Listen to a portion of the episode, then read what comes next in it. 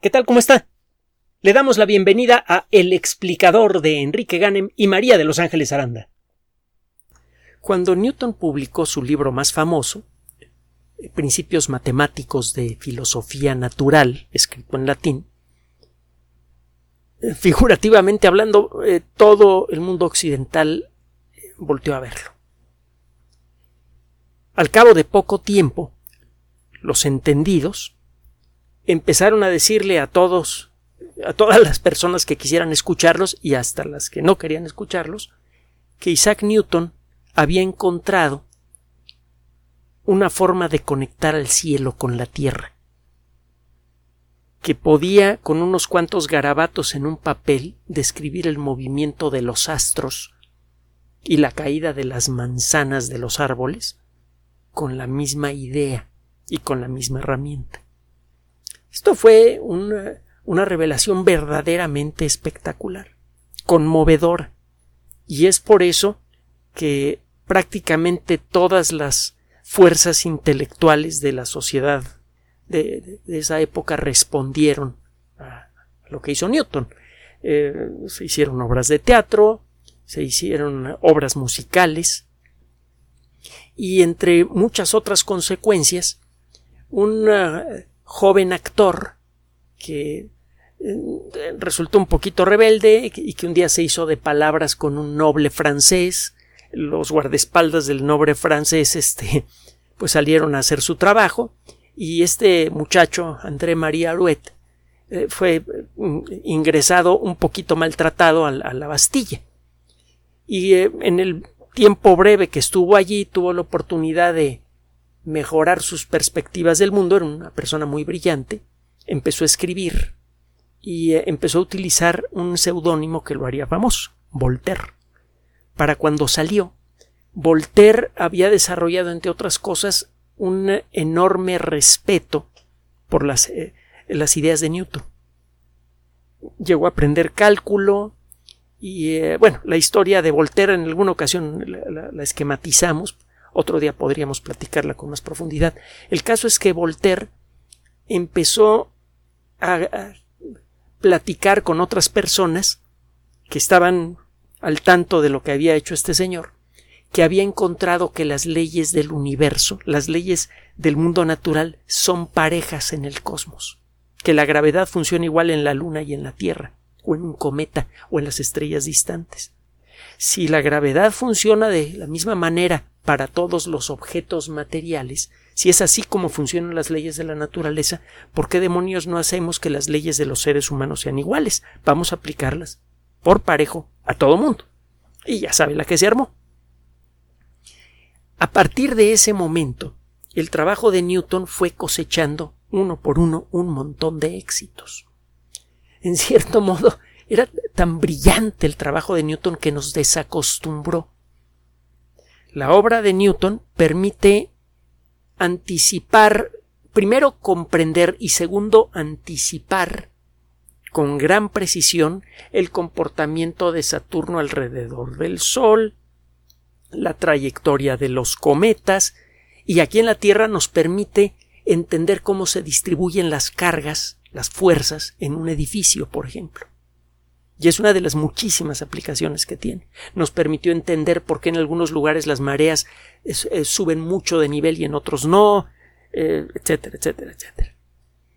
Para todo funcionaba la teoría de Newton. Y llegamos a creer que cualquier descripción matemática de la naturaleza tendría las mismas características. Déjeme decirle que ninguna persona en su sano juicio diría que es que las matemáticas necesarias para describir el movimiento de los planetas alrededor del Sol son fáciles, son entretenidas, son perfectamente comprensibles, pero hay que trabajar un poquito para entenderlas. Pero lo que sí es fácil es atrapar los conceptos sobre los que eh, descansan estas matemáticas, el entender cómo funciona la fuerza de gravedad, el entender cómo esta fuerza permite con, eh, cómo esta fuerza controla el movimiento de los planetas, etcétera, es fácil. Y se antoja que en todas, en, en todo momento, la gravedad expresada con matemáticas nos permitirá entender a fondo y anticipar cualquier fenómeno que la involucre. Para la segunda mitad del siglo XIX ya empezaban a aparecer los primeros científicos que se quedaban calvos no por una cuestión genética, sino por tanto rascarse la cabeza, porque resulta que hay, hay fenómenos que incluyen a la gravedad misma, que hasta ese momento se había portado muy bien, que por mucho esfuerzo que le ponían los mejores expertos, simplemente no se les podía describir. Fenómenos que claramente eran de naturaleza gravitatoria, pero que eh, cuyo comportamiento no se podía anticipar con exactitud. Usted probablemente ha oído hablar del problema de los tres cuerpos. Si usted trata de modelar con matemáticas cómo se mueve un planeta alrededor del Sol, la respuesta es sencilla, si es que domina un poquito el cálculo. Acaba usted construyendo una fórmula que describe el movimiento, una ecuación que describe el movimiento de, del planeta con gran precisión y esa fórmula, cuando usted la grafica, le genera una figura elíptica. Ah, y otro día platicamos la diferencia entre fórmula y ecuación. Una es más coloquial, la otra es más precisa. Pero bueno, el caso es que si usted trata de describir cómo tres objetos que tengan la misma masa se mueven uno cerca del otro como consecuencia de su gravedad mutua, se mete usted en unos líos espantosos y eso le comenzó a pasar a muchos de los mejores físicos en la segunda mitad del siglo XIX. De hecho, ya venía el problema desde antes, pero lo empezaron a atacar de manera más y más sistemática y cada vez con más y más talento involucrado en la segunda mitad del siglo XIX. Y simplemente no parecía existir forma de resolver el problema. Resulta que si usted trata de modelar eh, un eh, sistema en donde hay tres objetos que tengan la misma masa para simplificar las cosas y que se están moviendo en relación uno con el otro, el predecir qué va a pasar con ese sistema en un futuro, incluso en un futuro cercano, se vuelve en la práctica imposible. Al ver de cerca la causa de este problema, algunos personajes, Henri Poincaré y, y otros, se dieron cuenta de un detallito. Cuando usted está eh, usted puede tener fórmulas que describen perfectamente, sin lugar a dudas, cómo funciona la fuerza de gravedad entre esos tres objetos que está usted, cuyo movimiento está usted analizando. Pero, ah, por cierto, busque videos en YouTube sobre el problema de los tres cuerpos. Three Body Problem en inglés. Va a encontrar varios videos que ilustran esto que le estoy diciendo. El caso es que usted puede desarrollar fórmulas que describen el problema perfectamente. Solo que a la hora de calcular eh, en dónde van a estar en el siguiente segundo los tres objetos, usted hace sus sumas, sus restas, multiplicaciones, divisiones, y acaba usted con un número que probablemente tiene un punto decimal y luego muchos dígitos.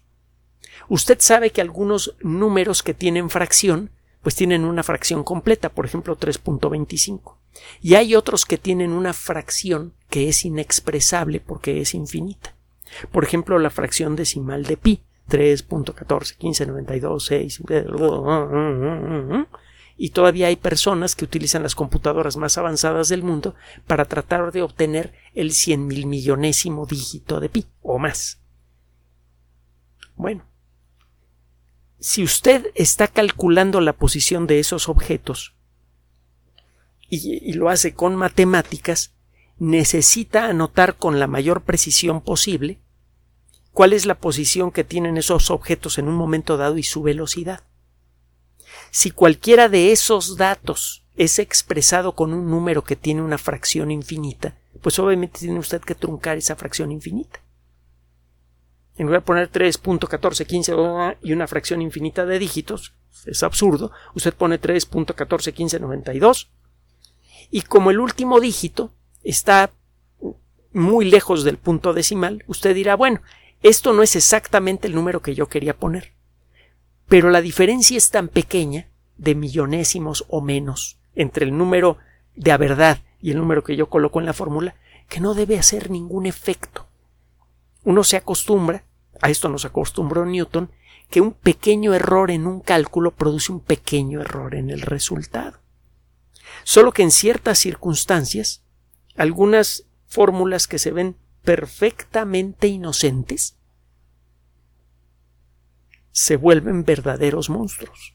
Basta con introducir un pequeño error por truncamiento o redondeo en el último dígito, incluso 18 dígitos después del punto decimal, para que al cabo de poco tiempo lo que predice el sistema y lo que pasa en la realidad sean dos cosas diferentes.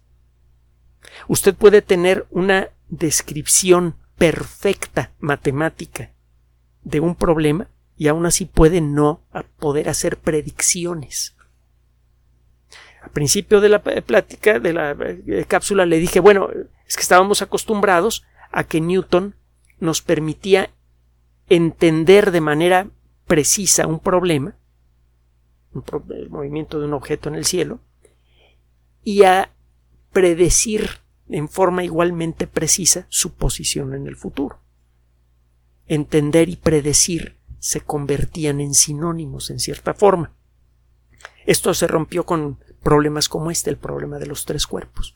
Empezamos a darnos cuenta que podemos comprender, describir con matemáticas de manera perfecta una situación, pero esa descripción matemática no nos permite predecir su futuro.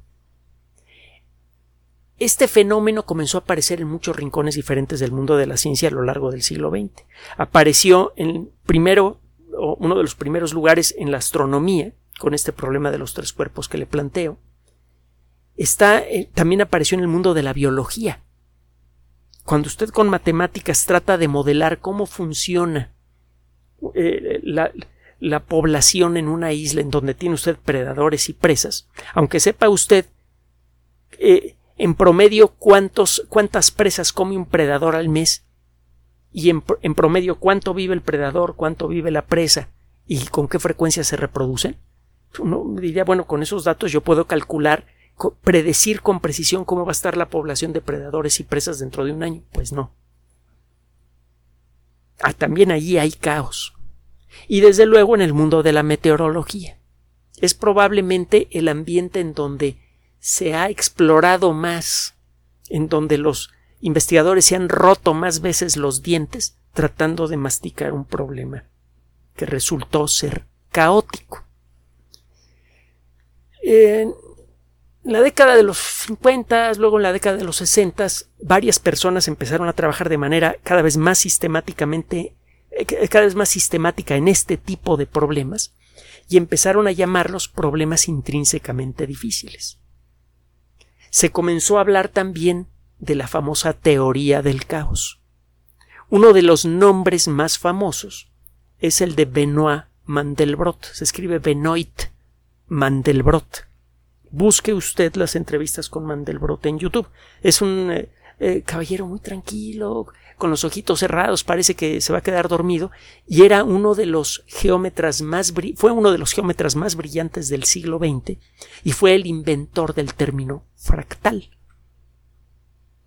Él fue, por cierto, una de las personas que avisó con tiempo de dos de las peores caídas en la historia de la bolsa de valores basándose en matemáticas fractales, ya que no sabe qué, no le hicieron caso. Bueno, esa es otra historia y es una super historia. A ver si aprendemos a hacerle caso a los científicos alguna vez. El caso es que todo esto que le acabo de contar tiene que ver con el Premio Nobel de Física 2021. Los tres investigadores que reciben el Premio Nobel eh, eh, eh, se les entrega esta distinción por su trabajo en el modelado teórico de sistemas físicos caóticos. Está Siukuro Manabe, él eh, demostró cómo el, transporte de calor en la atmósfera es responsable por la mayoría de los fenómenos atmosféricos que vemos a gran escala en el mundo, que si uno sigue la ruta de la energía calorífica en la atmósfera, uno puede entender mejor los complejísimos patrones de, la atmósfera terrestre. Eh, tiempo después, como una década, Klaus Hasselmann desarrolló, a partir de los principios que construyó el doctor Manabe, eh, construyó una serie de modelos matemáticos que permiten entender de una manera mucho más precisa el funcionamiento de la maquinaria climática. Y por allá de la década de los ochentas, eh, el doctor Manabe comenzó a trabajar por allá de los sesentas, más o menos. Por la década de los ochentas, Giorgio Parisi, la tercera persona que va a recibir el Premio Nobel de Física este año, descubrió eh, en, distintos entornos en donde se manifiestan fenómenos caóticos, patrones escondidos. La teoría del caos se llama así porque hay sistemas que de manera natural se comportan en forma impredecible, cuando menos de manera precisa. Estadísticamente usted puede anticipar más o menos su comportamiento, pero no puede predecirlo con exactitud. Y de vez en cuando estos sistemas eh, eh, cambian su comportamiento de manera espectacular y uno no entiende ni por qué. Bueno, Giorgio Parisi es una de las pocas personas que ha logrado construir un entendimiento más profundo de, del eh, orden estadístico general que existe en muchos sistemas caóticos. Entonces su trabajo, a diferencia de, del, doctor Manabe y del doctor Hasselman, ha tenido aplicación en un montón de áreas diferentes. En las ciencias de la vida, en las matemáticas, incluso en el aprendizaje, eh, eh, lo que se llama el aprendizaje profundo, que tiene que ver con inteligencia artificial. Allí de pronto también hay eh, los sistemas que modelan el funcionamiento del cerebro, que se llaman redes neuronales, son muy simples, se pueden programar casi en cualquier lenguaje. Es más, si tuviera usted la paciencia de hacerlo, podría programar una red neuronal en el lenguaje BASIC, muy simplón, que es el que tenían las primeras computadoras personales. No es difícil.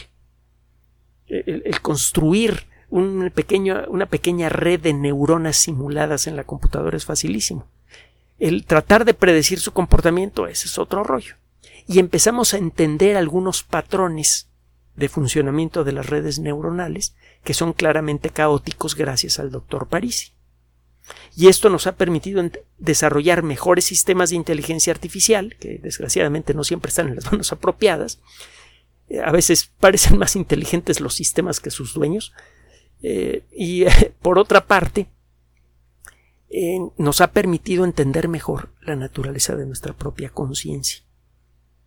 Si las redes neuronales super simplonas llegan a tener un comportamiento complejo, imagínese lo que es el comportamiento de neuronas de verdad, que son muchas veces más complejas que cualquier neurona simulada en computadora. Otro día platicamos de redes neuronales. Usted dice cuándo es un súper, súper tema y muy actual.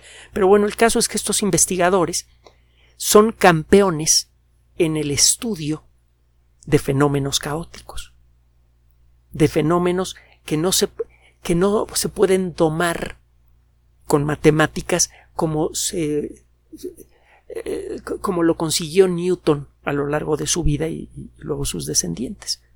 En aquella época el utilizar el cálculo diferencial integral de manera desde luego muy talentosa y creativa, permitía enfrentar problemas que parecían imposibles y siempre se obtenían resultados precisos.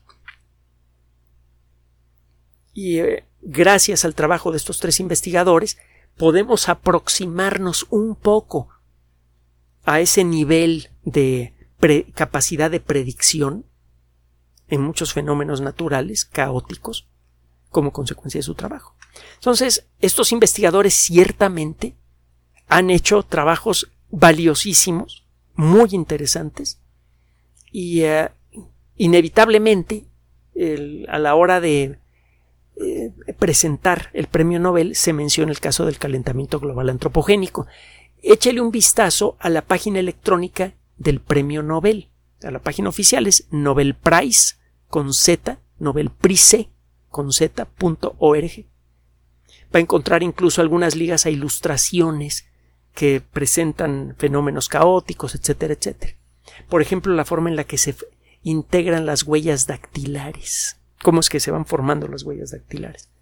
Eh, podemos entender eh, de manera general cómo funcionan los genes que desarrollan las huellas dactilares, pero no podemos predecir la forma que van a tener una persona. Podemos más o menos darnos una idea de qué forma van a tener, pero nada más. Es un fenómeno caótico. Estadísticamente lo podemos más o menos predecir. Sabemos más o menos qué forma van a tener las huellas dactilares de una persona, pero predecirlo en forma precisa no. Y es aquí en donde eh, eh, conviene hacer una precisión importante. En el premio Nobel se le da a estas personas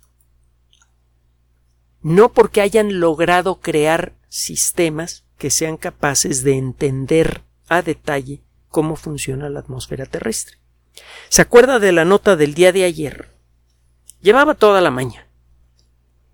Tiene mucho tiempo que los modelos de computadora que se basan en buena medida en el trabajo del doctor Syukuro Manabe, y fue el, gran fundador de los sistemas eh, de simulación del comportamiento de la atmósfera. Tiene mucho tiempo que eh, los sistemas de, de, simulación, que son herederos intelectuales del trabajo del doctor Manabe, pretenden explicar cómo ha sido el clima de la Tierra hasta ahora y cómo va a ser en el futuro. Con base en eso se hace todo el asunto este del calentamiento global antropogénico. El caso es que si usted toma los mejores modelos matemáticos que hay para entender el funcionamiento de la maquinaria climática y se echa para atrás en el tiempo, sus modelos le dicen que el hielo en Groenlandia debería permanecer constante por dos, tres millones de años o más y el trabajo que le presentamos ayer publicado en la revista la revista eh, ¿dónde está? aquí está. Eh, las memorias de la Academia Nacional de Ciencias de los Estados Unidos. En, en inglés el Procedures of the National Academy of Science Proceedings of the National Academy of Science eh, demuestra lo contrario. En dos ocasiones en el último millón de años se derritió lo suficiente una de las partes más gordas de la capa de hielo de Groenlandia, al punto de que empezaron a crecer plantitas allí, que dejaron sus fósiles. Y además hay granitos de, de, arena que tienen huellas subatómicas de la ausencia de hielo. Lo explicamos el día de ayer. Eh, estos eh, usted puede saber al estudiar la estructura eh, atómica de un granito de, arena si ha estado expuesto por un tiempo importante al aire y a la, y a la atmósfera. Escuche la cápsula del día de ayer. Entonces, lo que nos han permitido, lo que nos han concedido estos investigadores con su trabajo, que es extraordinariamente valioso, es entender mucho mejor el funcionamiento de muchos fenómenos caóticos. El clima, el funcionamiento del sistema nervioso, el funcionamiento de la, del proceso embriológico que parte de una sola célula y termina con, con un organismo increíblemente complejo que es usted o yo. Dije, complejo, no complicado, ¿eh? No se vaya a sentir mal el, entender eh, cómo funciona la gravedad misma en ciertas circunstancias. Gracias al trabajo de, estas, de estos investigadores podemos entender de mejor manera el funcionamiento de los sistemas más complejos del universo, que son desde luego los más interesantes. Entre ellos, desde luego, la vida y la inteligencia, la conciencia. Pero acuérdese que desde la segunda mitad del siglo XIX hay un inesperado divorcio entre dos conceptos que pensábamos que iban juntos comprender y predecir. Su trabajo nos ha permitido llegar hasta donde nos permiten llegar las matemáticas, cuando menos en este momento, a entender fenómenos. Pero parece que el predecir cierto tipo de fenómenos con precisión escapa no solamente a, nuestra capacidad tecnológica, sino a cualquier tecnología imaginable. Gracias por su atención. Además de nuestro sitio electrónico www.alexplicador.net, por sugerencia suya tenemos abierto un espacio en Patreon, el explicador Enrique Ganem, y en PayPal, el explicador patrocinio gmail.com por los que gracias a su apoyo sostenemos este espacio. Puede usted descargar gratuitamente estos audios en formato MP3 en Spotify y en iTunes como El Explicador sitio oficial y en SoundCloud como El Explicador y con formato de video en YouTube en El Explicador sitio oficial. Recuerde nuestras redes sociales de siempre, Twitter Enrique-Ganem y en Facebook Enrique Ganem sitio oficial, El Explicador y los grupos que usted ya conoce. Finalmente, el explicador siempre somos María de Los Ángeles Aranda y Enrique Ganem. Gracias.